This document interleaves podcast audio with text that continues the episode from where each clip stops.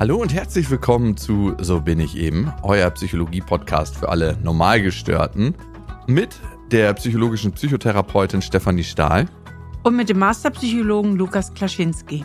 Heute geht es um Hypochondrie, also die übermäßige Angst, krank zu werden oder krank zu sein. Steffi, hattest du schon mal Anzeichen in die Richtung, dass du gedacht hast, okay, was ist das jetzt in meinem Körper? Und bin ich gesund? Ich meine, das hat ja eigentlich jeder, ne? Und wir wollen heute definieren, wann Hypochondrie anfängt. Hast du damit meine äh, Frage schon beantwortet, Lukas? das, heißt, das heißt eigentlich jeder. Ähm, ich selbst neige tatsächlich äh, sehr wenig bis gar nicht dazu, muss ich sagen. Okay. Ich bin eher, eher die andere Richtung manchmal zu unbesonnen oder zu wenig krankheitsängstlich, was ja auch nicht immer von Vorteil ist. Mhm. Ja, und Hypochondrie als Diagnose haben auch nur sehr, sehr wenig Menschen als solches. Ne? Das ist ja so wie bei Narzissmus, was man gerne mal umgangssprachlich benutzt. Du bist ein Hypochonder, aber nur ein Prozent würden auch tatsächlich die Diagnose bekommen. Es ist gleich verteilt bei Männern wie Frauen, also gleich viele Männer wie Frauen werden mit Hypochondrie diagnostiziert. Und was oft einhergeht mit äh, Hypochondrie, ist die Diagnose Depression und Zwangsstörung. Und auch Angststörung natürlich, das liegt ja nahe. Denn im Grunde genommen ist ja Hypochondrie eine Form von einer Angststörung. Ja, ist ja die permanente Angst, äh, schlimm zu erkranken bzw. zu sterben. Lukas, was sind ein paar typische Dinge, die ein Hypochonder niemals sagen würde? Er würde vielleicht sagen, vielleicht bilde ich mir das ja auch nur ein oder noch ein MRT? Nein, das muss wirklich nicht sein. Oder ich fühle mich fit. So schlimm wird es schon nicht sein. Was er auch oder sie nie sagen würde, ist, darum sorge ich mich, wenn es soweit ist. Oder ich habe bisher nur gute Erfahrungen mit Ärzten und Ärztinnen gemacht. Hm. Aber ganz, ganz wichtig ist, auch wenn Hypochonder solche Sätze niemals von sich geben würden, die Leute trotzdem ernst nehmen, weil genau das ist ein Schlüsselpunkt zur Krankheit, darauf kommen wir noch. Ich kenne übrigens einen Hypochonder oder einen Menschen, also Hypochonder, also der starke hypochondrische Einschläge hat und der ist ganz, ganz früh zum Arzt gegangen, weil er meinte, er hätte einen Herzinfarkt und er hatte einen Herzinfarkt. Ah. So. Das ist ja das Blöde, ne?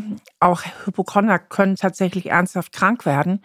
Und wenn er nicht diese Neigung gehabt hätte, wäre das viel später erkannt worden. Und das hat ihm eigentlich den Arsch gerettet. Ja.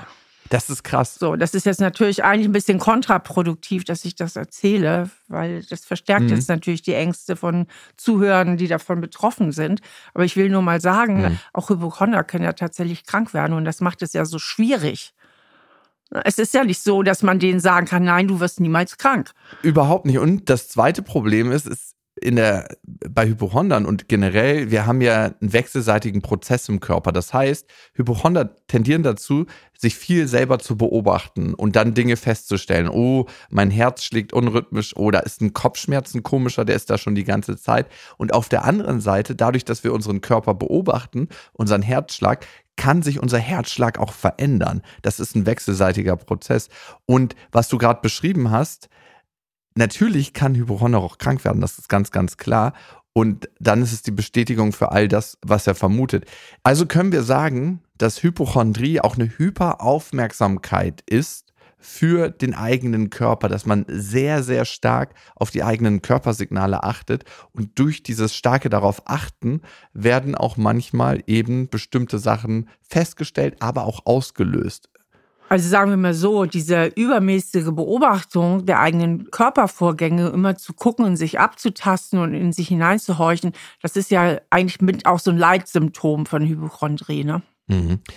Und jetzt kann man sich fragen, wenn wir alle Zwiebelschichten runterschälen, Steffi, was steht hinter der Angst bei Hypochondrie? Da steckt natürlich die Angst dahinter vor der eigenen Angreifbarkeit und vor der eigenen Endlichkeit. Also ganz maßgeblich die Angst zu sterben, die ja auch irgendwie real ist, weil wir sterben ja alle irgendwann mal. Aber dahinter verbirgt sie eben auch nicht selten eigentlich eine Angst, generell sehr angreifbar zu sein. Also, dass man sich nicht immer ganz dem Leben gewachsen fühlt und diese Ängste dann auf den Körper verschiebt weil da sind sie handhabbarer. Dann kann ich zum Arzt gehen, da kann ich sie besser kontrollieren und eingrenzen auf den Körper, als wenn ich ans, insgesamt einfach nur fühle, ich bin dem Leben ausgeliefert und ich habe sehr wenig Kontrolle. Weil es ist ja auch eine große Angst vor dem Kontrollverlust. Mhm. Also ist es eigentlich die Illusion, ich könnte alles kontrollieren in dem Moment, wo ich alles im Blick habe, alle Symptome und muss damit eigentlich nicht meiner größeren Angst, der Angst vor dem Tod begegnen. Der Angst vor dem Tod und der, auch der Angst vor der eigenen psychischen Angreifbarkeit, ja, mhm, der okay. Verletzlichkeit eben auch auf psychischer Ebene. Mhm. Und durch diese Hyperaufmerksamkeit, durch diesen sei auf der Hut-Modus, entsteht die Illusion der Kontrolle, die wir ja eigentlich gar nicht haben. Und das ist auch der Grund, warum diese Krankheit entsteht, ne? Richtig. Es geht ganz, ganz viel um Kontrolle und dann gibt es natürlich auch so Risikofaktoren. Zum Beispiel, wenn die Betroffenen früh schon Kontrollverlust erlebt haben, mhm. auch in Form von Krankheiten oder Todesfällen in der eigenen Familie. Oder auch wenn halt die Eltern sehr ängstlich und überbesorgt sind. Also wenn die Eltern einem das schon so ein bisschen vorleben und dadurch diese Ängste, ihre eigenen Ängste in das Kind hineintragen ich hatte eine Freundin, ich nenne sie jetzt mal Anna, und bei der war das so, dass sie ihre Mutter aufgefunden hat. Triggerwarnung an dieser Stelle.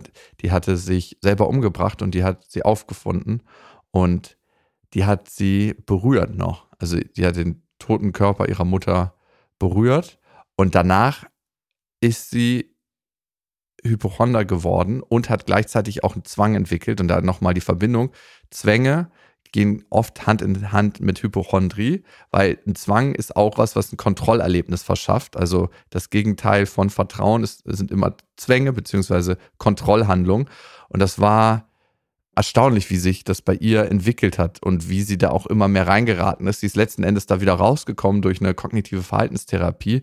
Aber sie hat einen Waschzwang entwickelt, wahrscheinlich auch gekoppelt durch das Berühren ihrer Mutter und eben auch eine Hypochondrie ausgelöst, wie du gerade gesagt hast, durch einen ganz, ganz massiven Kontrollverlust und auch ein tragisches Ereignis. Ja, Kontrolle ist ja immer die Antwort auf Angst. Ne? Mhm. Das haben wir alle und das kennen wir alle. Wenn wir vor irgendwas Angst haben, dann versuchen wir das irgendwie unter Kontrolle zu bringen. Und was du eben schon sagtest, die Alternative wäre natürlich auch Vertrauen. Aber genau dieses Vertrauen, dieses Lebensgefühl, so, es hätte noch immer gut gegangen, wie der Kölner sagt, das fehlt denen halt also das geht ihnen ziemlich ab. Oder das haben sie halt gar nicht. Mhm. Äh, Steffi, und ich will jetzt nicht zu philosophisch werden, aber ich habe heute, als ich tiefer über das Thema nachgedacht habe, gedacht, so Menschen, die eine ganz, ganz massive Angst davor haben zu sterben. Und wir beide gehören ja ein Stück weit dazu. Ich weiß nicht, ob unsere Angst so massiv ist, aber sie ist schon da, ne? Haben die ja. eigentlich auch Angst zu leben? Weil. Also für mich würde das jetzt nicht gelten. Das Gefühl habe ich jetzt überhaupt nicht. Ich glaube nur, dass diese Menschen vielleicht auch echt ein Thema mit Kontrolle haben. Mhm. Guck mal, Lukas, wir beide sind beides Typen, die eigentlich eine hohe interne Kontrollüberzeugung haben. Das heißt, wir beide haben das Gefühl, dass wir ziemlich viel Einfluss nehmen können in unserem Leben und sehr viel bewirken können. Ja, also wir sind ja auch beide irgendwo ja, ich sag's mal so blöd, Erfolgsmenschen, irgendwie, wenn man so will. Ne? Also so, hm, wir nehmen uns Ziele vor und in der Regel erreichen wir sie. Und mit dem Tod, da müsste man sich abfinden. Wir sind keine Abfinder. wir können uns mit dem Tod nicht abfinden. Nee, ne? also das ist ein Thema, das können wir definitiv nicht unter Kontrolle kriegen. Und das könnte einer der Gründe sein, warum uns das auch so maximal anfuchst. Okay, und jetzt nochmal auf Hypochondrie bezogen. Ne?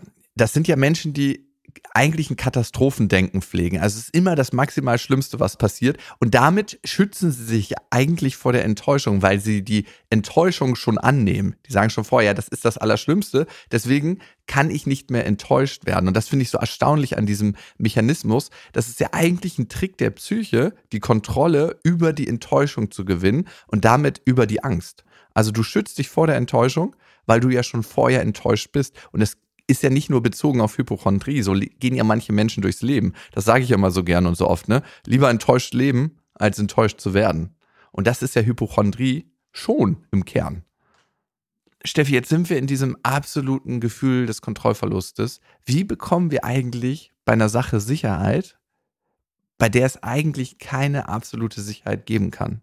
Ja, das ist eben der Teufelskreis. Es gibt einfach Symptomatiken, wo der Versuch, Kontrolle zu gewinnen, eigentlich die Symptomatik ausmacht. Ja, das hast du auch bei Zwangserkrankungen, das hast du oft bei Angststörungen durch die Vermeidung der angstbesetzten Situation, indem man eben nicht mehr aus dem Haus geht, indem man eben nicht mehr Auto fährt, also einfach die Situation, die Panik auslösen, vermeidet, erhält man die Störung aufrecht.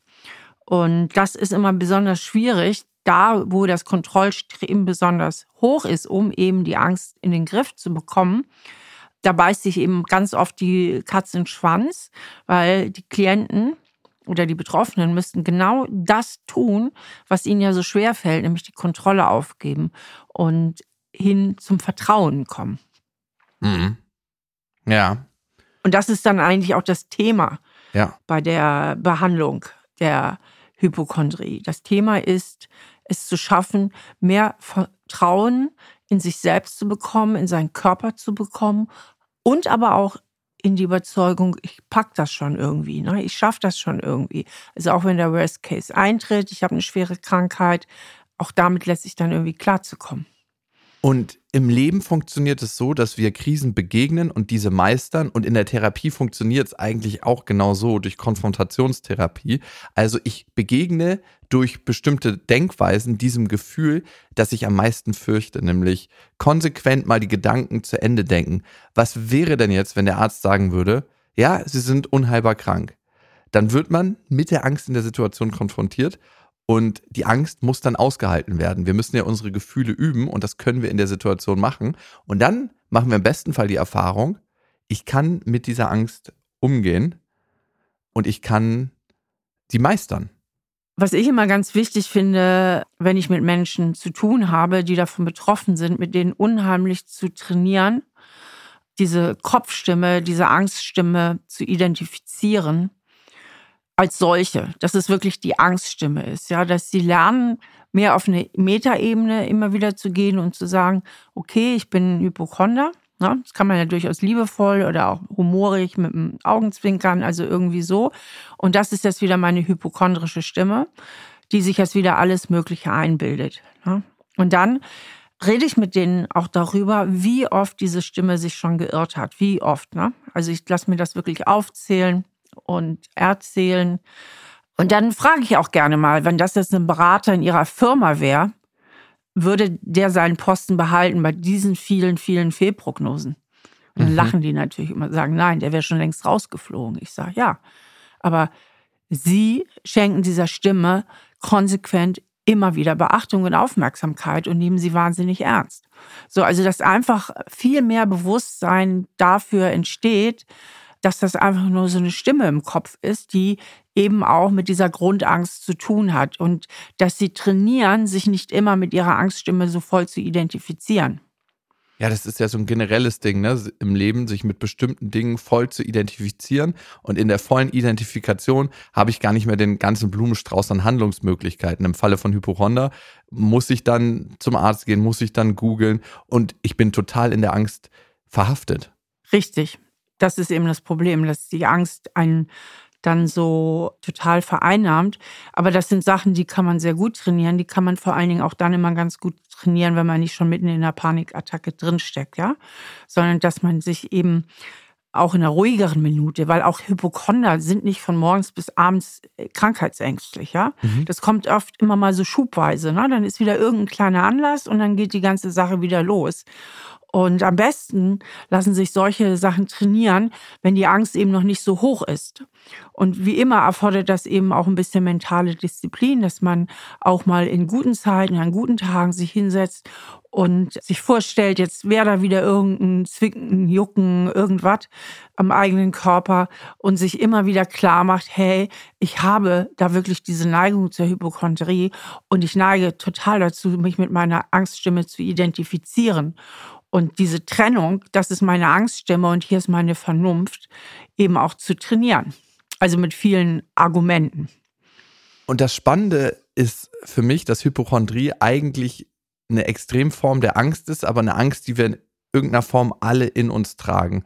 Nämlich, dass wir eigentlich Sicherheit wollen in einer Situation, wo es keine absolute Sicherheit gibt. Und was kann dabei helfen? Was kann Hypochondern helfen und was kann Menschen helfen, die auch ängstlich sind, den Fokus zu verändern? Wir können uns auf unsere Angst fokussieren, wir können uns aber auch auf das Leben fokussieren.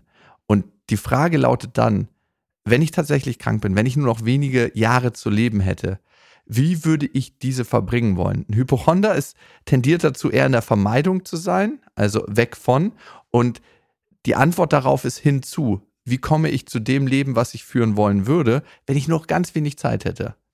Ja, das ist ja sowieso mal dieses Blöde mit Ängsten dass man sich die Gegenwart total verhagelt für etwas, was überhaupt noch nicht da ist. Und da gebe ich dir recht, das ist auch ein ganz, ganz wichtiger Ansatz, wo man trainieren kann, dass man auf Weitwinkel geht, also sich nicht fokussiert auf die Angst und auf vermeintliche Symptome, sondern guckt, was ist alles da, was funktioniert alles gut, ne? wo kann ich mich total auf meinen Körper verlassen und was hat mir das Leben im Moment auch an Fülle zu bieten. Weil es ist ja im Grunde total irrational, sich den Tag zu verhageln, nur weil man irgendwann mal stirbt oder sterben könnte, ja. Das gilt ja auch für Leute, die wirklich betroffen sind. Also nehmen wir mal an, du bist todkrank und du hast jetzt nicht mehr so lange zu leben. So, sind ja nicht wenige, denen das so geht. Was mache ich jetzt? Klar habe ich Angst, aber im Grunde genommen ist es doch blöd, sich mit dieser Angst dann die Tage auch noch zu verkacken, die man eigentlich hat und die, an denen man noch ganz gut leben kann. Total. Ne? Und dafür braucht es manchmal diese Perspektive, den Perspektivwechsel, um das überhaupt zu checken, weil ganz oft sind wir in unseren Gefühlen und in unserer Angst so verhaftet, dass wir diesen Switch gar nicht hinbekommen. Ne? Und gerade bei Hypochondrie, aber auch bei anderen Ängsten und bei der Angst vom Leben ist es ja so, dass wenn wir uns ärztlich rückversichern, wenn gibt es in dem Moment ja eine Sicherheit, ein Gefühl von Trost und es gibt auch Aufmerksamkeit und Zuwendung und manchmal ist es auch leichter, sich mit dieser Sache zu beschäftigen, dann mit meiner Hypochondrie, als mit anderen Themen, die vielleicht auch anstehen. Vielleicht fühlt sich jemand, der unter Hypochondrie leidet, im Kern wirklich eigentlich ganz, ganz toll einsam. Ein ganz, ganz großes, schreckliches Gefühl, was kaum auszuhalten ist. Und da ist es leichter, hey, sich mit einer anderen Sache abzulenken, mit, sich mit einer anderen Sache zu beschäftigen. Wir sind den ganzen Tag ja eigentlich damit beschäftigt, ungute Gefühle zu vermeiden und gute Gefühle zu erzeugen. Das heißt nicht, dass wir immer nur gute Gefühle oder angenehme Gefühle eintauschen gegen unangenehme. Manchmal tauschen wir auch weniger unangenehme Gefühle ein gegen noch schlimmere Gefühle. Und diesen Tausch gibt es relativ häufig in unserem Leben. Also für Normalgestörte ich mache heute jetzt schnell mal einen Hausputz, obwohl eigentlich die Steuererklärung ansteht. Weil die Steuererklärung macht mir noch schlimmeres Gefühl, als das Haus zu putzen. Ich glaube, sowas kennt jeder eigentlich. Und wenn wir auf Hypochondrie gucken, ist Hypochondrie eigentlich nur Angst in Extremform. Und es gibt verschiedene Übungen, die dabei helfen können. Nicht nur, wenn man hypochondrisch ist, sondern wenn man generell immer mal wieder mit der Angst zu tun hat. Steffi, hast du eine Übung? Ja, ganz schön ist zum Beispiel, wenn man sich sein eigenes Mantra kreiert, ja.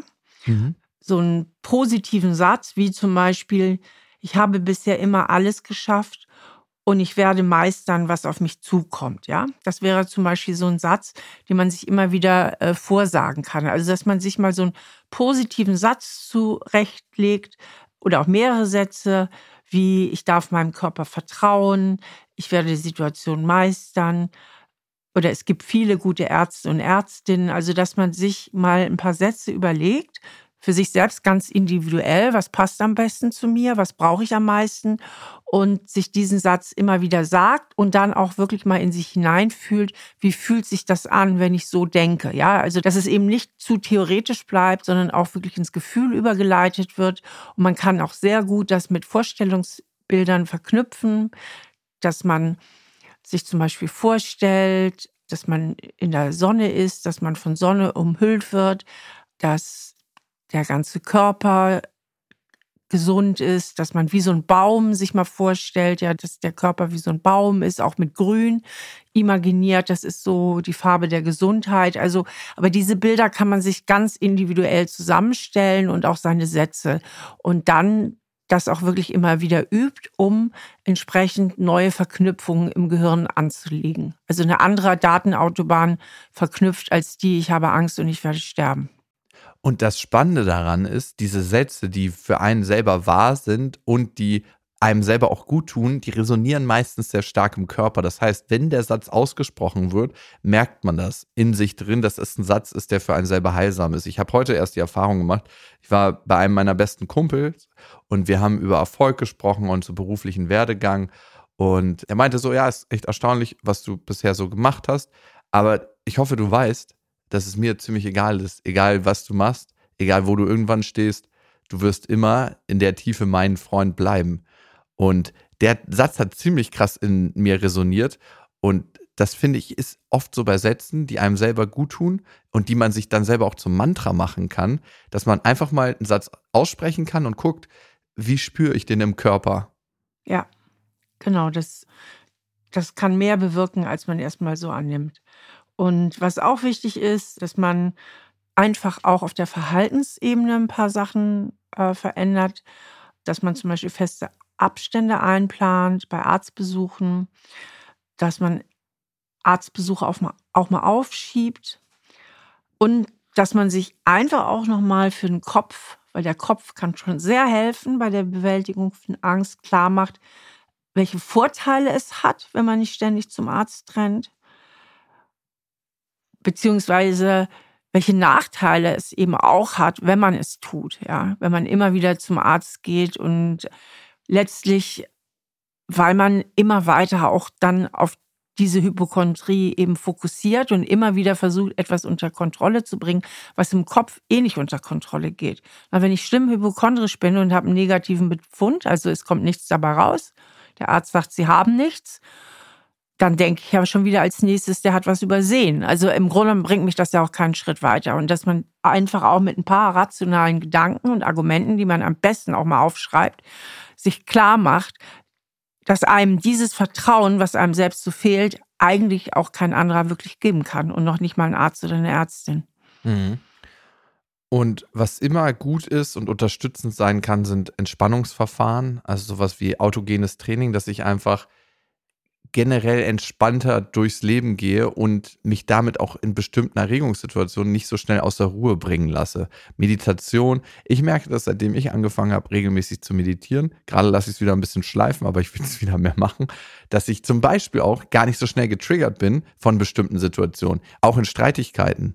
Ich kann viel mehr in mir ruhen, die Ruhe bewahren und dann gucken, wie möchte ich mich denn jetzt hier in der Situation verhalten? Weil sonst hat man es manchmal, oder ich zumindest, dass ich in Streitsituationen so reagiere, wie ich nicht reagieren möchte im Nachhinein. Und so kann ich dann, wenn ich meine innere Ruhe habe und dabei hilft Sport, hilft mir dabei, autogenes Training, Meditation, so reagieren, wie ich das tatsächlich auch möchte. Und das gleiche bei Hypochondrie. Steffi, wir haben auch wie immer recht viele Hörermails zum Thema bekommen. Ihr könnt uns ja schreiben zu allen psychologischen Themen an so bin ich eben at auf-die-ohren.com und das hat der Marc getan. Ja, er schreibt, er ist 35 Jahre alt und Vater einer fünfjährigen Tochter. Meine Frau ist immer sehr um die Gesundheit unserer Tochter besorgt und schleppt sie schon beim kleinsten Auer von Arzt zu Arzt. Dabei fehlt es ihr meistens an nichts oder sie hat einfach nur eine Erkältung. Also langsam wird mir das einfach zu viel und ich mache mir Sorgen, dass sie unserem Kind nachhaltig schaden könnte. Meine Frau lässt sich in dieser Angelegenheit aber nicht reinreden und stellt mich bei unseren Auseinandersetzungen zu diesem Thema oft als lieblosen Vater dar, der ich nun wirklich nicht bin.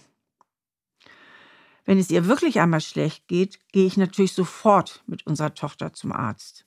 Ich möchte aber, dass sie einen befreiten Alltag leben kann und ein richtiges Gefühl für ihren Körper bekommt. Was kann ich denn da machen? Steffi, ich bin ein bisschen befangen bei der Antwort, weil ich in einer sehr ähnlichen Situation stecke. Ich habe ja auch eine fünfjährige Tochter und bei uns gibt es eine sehr ähnliche Dynamik wie bei Marc und seiner Frau, dass meine Ex-Freundin tendenziell viel, viel früher zum Arzt gibt. Da habe ich etliche Situationen und ich sage, ach nö, das, das schafft sie gerade. Sie hat eine kleine Erkältung, ist doch viel entspannter für sie, zu Hause zu bleiben. Steffi, was kann man tun? Also grundsätzlich sind ja Probleme immer so schwierig zu besprechen, die gar nicht in der eigenen Hand liegen. Ne? Weil es ist ja jetzt schwierig für den Marc oder auch für uns, Marks Frau zu verändern, ja. Mhm. Weil wenn das Problem bei Marks Frau liegt, dann ist es so außerhalb der Kontrolle. So, also ist die Frage, was kann Mark jetzt tun, um mit den Ängsten mit seiner Frau irgendwie besser klarzukommen? Das erste wäre, sie vielleicht einfach noch viel besser zu verstehen. Also, dass er wirklich mal mit ihr darüber spricht, woher das kommt, ob sie da schlimme Erfahrungen gemacht hat in ihrer Kindheit oder sonst im Leben und sich versucht mal ganz sympathisch in sie hineinzuversetzen. Und oft ist es ja so, wenn jemand anders wirklich einen verstehen will und ehrlich Anteil nimmt, ehrlich Anteil nimmt und man redet dann darüber und der andere ist einfach so bei einem und hört zu und ist liebevoll und man redet so, dass man selbst dann öfter viele Aha-Erlebnisse hat. Das ist ja auch das Wesen von Psychotherapie, ja. Wenn der Klient so redet und der Therapeut, die Therapeutin begleitet das so, dass im besten Fall der Klient oder die Klientin auf ihre eigenen Einsichten kommt. Ich sage jetzt nicht, dass Marc der Therapeut seiner Frau sein soll, aber was er natürlich wirklich machen kann, ist zu versuchen, sie wirklich mal zu verstehen, woher das alles kommt. Mhm. Ja, und dann ist natürlich auch wichtig, dass Marc seiner Frau auch in Gesprächen nochmal ganz deutlich macht, dass ihm die Gesundheit der Tochter auch wirklich am Herzen liegt und dass er mit ihr an einem Strang zieht. Ja, also dass sie in einem gemeinsamen Boot sitzen und keine Gegner sind. Also dass er da seinen Standpunkt auch wirklich nochmal klar macht. Steffi, du hast zwei ganz wichtige Punkte genannt, nämlich dieses Dabeisein und einen Raum schaffen für Gefühle. Weil, Marc, deine Frau will eigentlich ihre Gefühle nicht wahrnehmen, nämlich ihre Sorge um die Tochter. Und deswegen ist sie immer wieder in der Handlung. Deswegen ist sie immer wieder bei Ärzten, weil sie eigentlich nicht dieses tiefe Gefühl wahrnehmen möchte. Ich habe Angst, dass meine Tochter stirbt. Das ist meine tiefe Angst und ich gehe sofort in die Handlung. Und in dem Moment, wo du Raum für diese Gefühle schaffst, bist du schon Teil des Veränderungsprozesses. Und sie fühlt sich von dir wahrgenommen und du bist nicht mehr Gegner, sondern kommst auf ihre Seite und kommst auf die Seite des Verständnisses. Was wir manchmal probieren, und das ist eigentlich immer zum Scheitern verurteilt, ist in absoluten Konfliktsituationen Dinge zu klären. Wir haben es gerade akut, sie ist in ihrer Angst, sie möchte jetzt los zum Arzt und du fängst eine Diskussion an das ist zum Scheitern verurteilt, weil sie in ihrem maximalen Erregungszustand ist, du dann auch und da findet man meistens nicht die beste Lösung, weil man ist im Fight- oder Flight-Modus. Es wird gekämpft oder es wird geflohen, nichts anderes. Diese Gespräche kannst du mit ihr führen, wenn ihr eine entspannte Zeit zu zweit habt, wenn ihr die Ressourcen in einer Situation habt, um diese Gefühle anzugehen. Darum in der Psychotherapie versucht man Menschen, und du sollst nicht der Therapeut deiner Freundin werden oder Frau, aber es ist auch immer gut, das im Alltag anzuwenden, in einen ressourcevollen Zustand zu bringen, um diese Erregungszustände, die dann auftreten, überhaupt handeln zu können. Und in so einer ruhigen Situation kann man sich dann zum Beispiel auch auf eine Kompromissregelung einigen. Also ein schöner Kompromiss könnte zum Beispiel sein, dass man sich abspricht, abwechselnd zuständig zu sein für die Gesundheit der Tochter. Ja, also was weiß ich, diesen Monat bin ich dran, nächsten Monat du und entsprechend auch abwechselnd die Entscheidung trifft, zum Arzt zu gehen. Aber natürlich kann man auch noch andere Kompromisse finden. Das ist dann so, der Kreativität überlassen. Und letztlich finde ich einfach auch eine super Idee, wenn man jetzt eine Hausärztin hat oder einen Hausarzt, den beide gut leiden können, sagen, dem vertrauen wir, mit dem oder der einfach mal das Gespräch anzusprechen. Ne? Und einfach sich da mal beraten zu lassen. Wir haben da so unterschiedliche Auffassungen. Ne? Haben Sie einen Tipp für uns? Ja. Wie habt ihr das eigentlich gemacht, Lukas? Wie, wie, du hast das da eben gesagt, dass du das auch hast. Ich bin jetzt irgendwie neugierig. Wie handelst du das denn jetzt? Also das, was du angesprochen hast, diese Vertrauensebene, dass ich ihre Ängste wahrnehme und spüre und dabei ihr bin, das ist der allererste und allerwichtigste Schritt. Also sie weiß, dass ich sie ernst nehme. Das ist das Erste. Das Zweite ist, ihr ganz, ganz deutlich zu machen, das habe ich getan, dass mir meine Tochter sehr am Herzen liegt. Ich liebe meine Tochter und ich möchte, dass ihr nichts passiert und ich möchte noch viel mehr, dass sie gesund ist. Und ich tue alles nach meinem besten Gewissen, dass das so ist. Und ich habe ihr gesagt, es gibt zwei Perspektiven darauf und das konnten wir auch wirklich klären in Ruhe. Hey, einmal, ich fahre sie immer zum Arzt und da ist sie auch konfrontiert mit mehr Keimen im Wartezimmer. Sie ist dem Stress ausgesetzt und vor allem kann sie weniger Vertrauen in ihre eigene Gesundheit entwickeln. Wenn ich immer jemanden brauche, um zu genesen, immer einen Typen im weißen Kittel, um zu genesen, entwickle ich viel weniger Vertrauen in meinen Körper. Der schafft das in vielen Situationen ganz von alleine. Und wenn wir dann Extremsituationen haben, neulich ist meine Tochter, weil sie einen Spagat in der Luft machen wollte, mit dem Kopf gegen einen Heizkörper geknallt. Und die alten Heizkörper, die bei uns in der Wohnung sind, die haben so scharfe Lamellen, ne? Und dann. Oh, wie fies. Ja, jetzt auf jeden Fall. Ich komme so rein und ich sehe schon so eine riesen Blutspur vom Schlafzimmer über den oh Flur Gott. ins Badezimmer und meine Tochter ist am Boden oh, und, oh. und wimmert, ne? Und meine Ex-Freundin ist in absoluter Panik und es war so ein riesen, riesen Wirbel in der Wohnung und dann die Ruhe zu bewahren, sie kurz in den Arm zu nehmen, bei meiner Tochter zu sein, sich die Wunde anzugucken und dann zu entscheiden, fahren wir jetzt ins Krankenhaus, in die Notaufnahme, wo wir sicherlich ziemlich lange warten müssen. Oder, und falls es den gibt, Marc, in deinem Bekanntenkreis, hast du eine Ärztin oder einen Arzt, den du mal eben per Videotelefonie anrufen kannst. Und ich habe das Glück, dass ich einen Kumpel habe, der ist jetzt mittlerweile plastischer Chirurg, aber der hat ganz lange in der Notaufnahme gearbeitet. Videoanruf, angerufen. Er hat mir gesagt, was ich checken soll. so Symptome, ne? Die kann ja auch eine schwere Kopf äh, Gehirnerschütterung haben, auch Übelkeit, die auftreten kann. Er war quasi per Videotelefonie dabei, hat sich die Wunde dann angeguckt und gemeint, okay, das sieht jetzt schlimmer aus, als es ist. Ihr könnt es tapen lassen, ihr könnt es mit Kleber schließen lassen. Ihr könnt aber auch einfach gucken, ob die Blutung aufhört. Das haben wir getan. Wir konnten uns gemeinsam darauf einigen. Und hey, wir mussten nicht ins Krankenhaus fahren und äh, ihr geht's äh, total gut.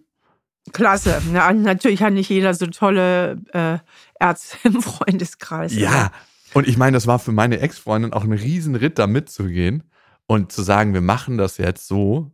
Und das ist natürlich auch eine Erfahrung, die ihr dann gemeinsam machen würdet, Marc, wenn auch deine Ex-Freundin merkt, hey, deine Tochter übersteht bestimmte Sachen.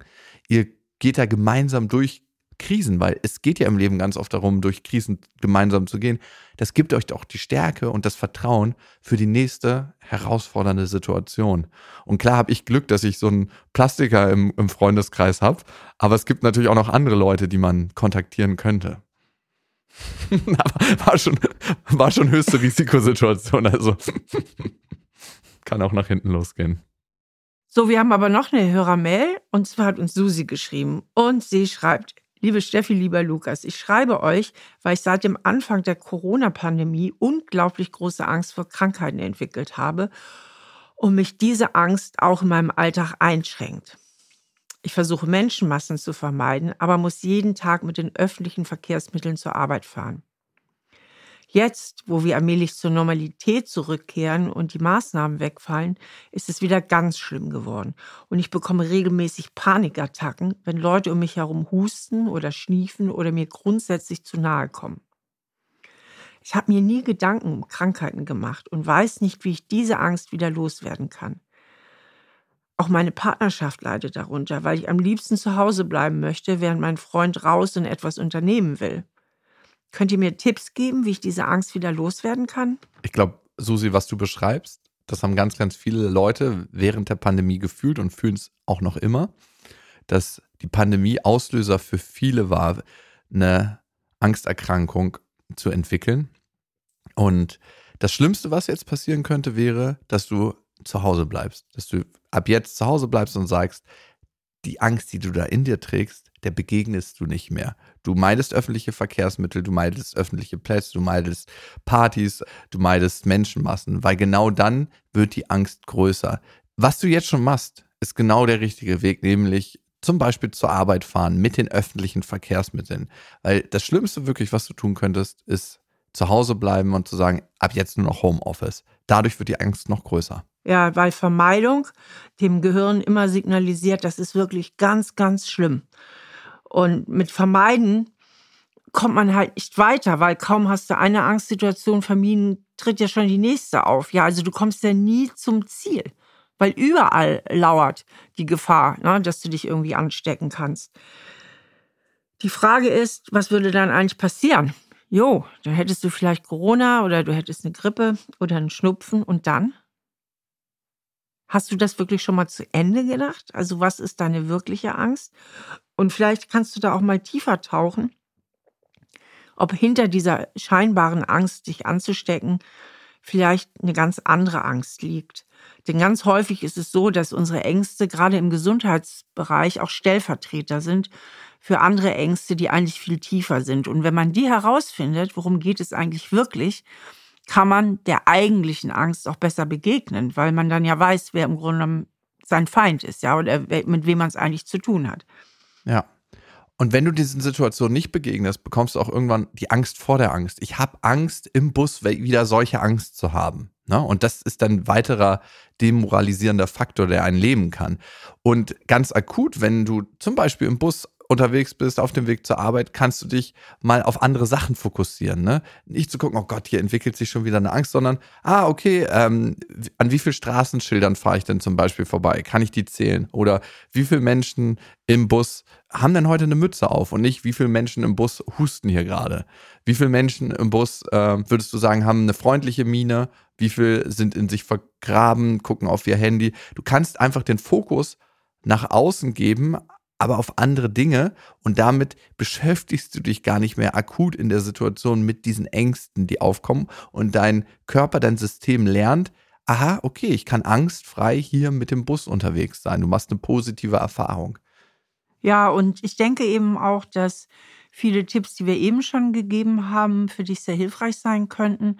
Ich vermute zum Beispiel, dass hinter einer Angst vor Ansteckung eine grundsätzliche Angst der Angreifbarkeit steht, dass du dich irgendwie nicht stark genug fühlst, dass du dich dem Leben irgendwie nicht gewachsen fühlst und das eben auf den Körper projizierst, ja, dass der Körper ja, was auch immer, eben zu Ende denken, wie ich eben schon sagte, was passiert denn jetzt, wenn der Körper tatsächlich eine Grippe kriegt oder du dich irgendwo ansteckst und dich dem Leben da irgendwie nicht ganz gewachsen fühlst. Und da ist natürlich auch toll, was wir eben schon gesagt haben, dir mal ganz bewusst positive Sätze zurechtzulegen und Sätze zu bilden, mit denen du einfach wieder mehr Vertrauen in dich findest, in deinen Körper findest und auch ins Leben findest. Steffi, und ich fand, das waren schöne Schlussworte, weil darum geht es in ganz vielen Situationen, Vertrauen ins Leben zu finden. In diesen Situationen, wo wir alle Angst haben, und die Angst haben wir alle, die verbindet uns. Wir alle sind auch ganz häufig mit Angst konfrontiert. Aber dieses Vertrauen, das die Kölner schon haben und dass der Rest von uns noch mehr kultivieren kannst. Was die Kölner schon haben, hast du gerade gesagt. Das ist lustig. Am Ende, äh, wie geht der Spruch, Steffi? Es hätte ja noch alle It could wie could. Ja. It could wie it could. Und es hätte noch mal gut gegangen. gut, die Kölner drehen sich jetzt der Magen um. Ich kann den Kölner Dialekt nicht so gut imitieren. Aber es geht ja, ja. Um, um, den Sinn. Steffi, vielen, vielen Dank. Es hat mir wieder Spaß gemacht. Vielen Dank für euer Vertrauen, dass ihr uns schreibt und natürlich auch fürs Zuhören. Und ihr könnt natürlich diesen Podcast abonnieren und uns auch da eine Bewertung hinterlassen. Empfehlt den Podcast gerne weiter und ihr könnt uns verfolgen auf Instagram. Da findet ihr Steffi unter Stefanie Stahl und mich unter lukas.klaschinski. Dieser Podcast ist eine Produktion von RTL Plus Musik, produziert von Auf die Ohren. Ein großes Dankeschön geht an Jonathan Raue für den Schnitt und Annelena Leidenberger für die Recherche und Sophie Ida Hischenhuber für die redaktionelle Leitung.